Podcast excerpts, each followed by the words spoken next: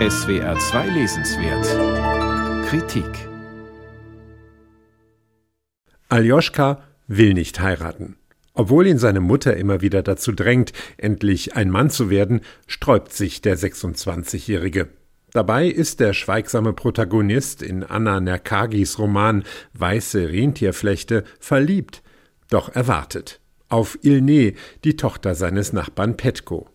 Ilne aber hat das kleine Camp der Rentiernomaden in der sibirischen Tundra vor sieben Jahren verlassen. Warum sich die junge Ilne gegen die kargen Lebensbedingungen entschieden hat, bleibt ungewiss. Zurückgekehrt ist sie nie, nicht mal zum Begräbnis der Mutter. Weil es aber die Tradition so will, dass eine Frau dem Mann den Tschum, das mit Fellen bedeckte Wohnzelt warm hält und die Kinder umsorgt, wird für Aljoschka eine andere Braut organisiert und die Hochzeit arrangiert. Dies ist die Ausgangslage des Romans, den die auf Russisch schreibende Nenzin Anna Nerkagi schon 1996 veröffentlicht hat und der nun ein Vierteljahrhundert später erstmals auf Deutsch erscheint. Aljoschka ist aber nicht der Einzige, der mit den Rollenerwartungen dieser traditionellen Gesellschaft hadert. Auch der alte Petko hat Schwierigkeiten, sich in sein Leben als Witwer hineinzufinden. Beide Töchter, Ilne hat noch eine Schwester, haben der Gemeinschaft der Nomaden den Rücken gekehrt. Und so hat Petko sein eigenes Tschum abgebaut und ist in das Wohnzelt seines Nachbarn Vanjo gezogen, wo ihn dessen Frau mit versorgt. Doch schon bald bekommt er ihre unterschwellige Verachtung zu spüren. Einen dritten Rollenkonflikt schildert die Autorin am Beispiel des Rentierzüchters Chasawa, der eines Tages halb verhungert im Zeltlager von Aljoschka, Vanjo und Petko steht. Sein Schicksal erschüttert. Chasawas Kinder leben ebenfalls längst in fernen Städten, waren aber noch einmal zurückgekehrt, um Geld für ihr neues Leben zu fordern. Dem verzweifelten Vater blieb nichts anderes übrig, als seine geliebten Tiere zu schlachten, was ihm nicht nur das Herz brach, sondern auch seine eigene Lebensgrundlage zerstörte. Einen traumatischen Bruch mit der eigenen Familie hat auch die Autorin erlebt. Wie viele nenzische Kinder wurde sie im Alter von sechs Jahren von den sowjetischen Behörden von ihren Eltern getrennt und in ein weit entferntes Internat zur Schule geschickt.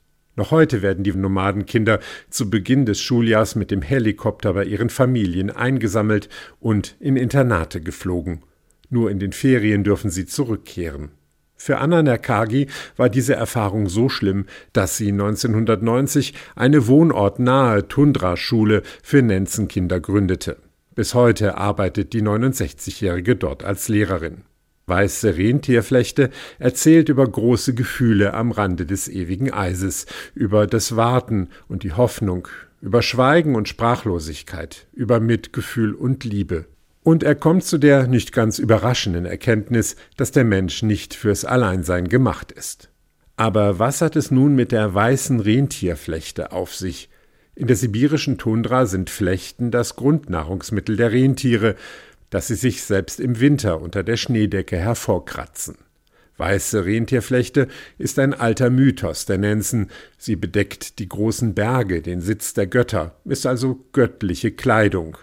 Der Roman steckt voller solcher Verweise auf den lebendigen Naturglauben der Nenzen, etwa wenn Aljoschkas Mutter ein schamanisches Feuerritual durchführt, um das Eis im Herzen ihres Sohnes zu schmelzen, oder der Hirte Chassawa mit einem traditionellen Klagegesang sein Schicksal beweint.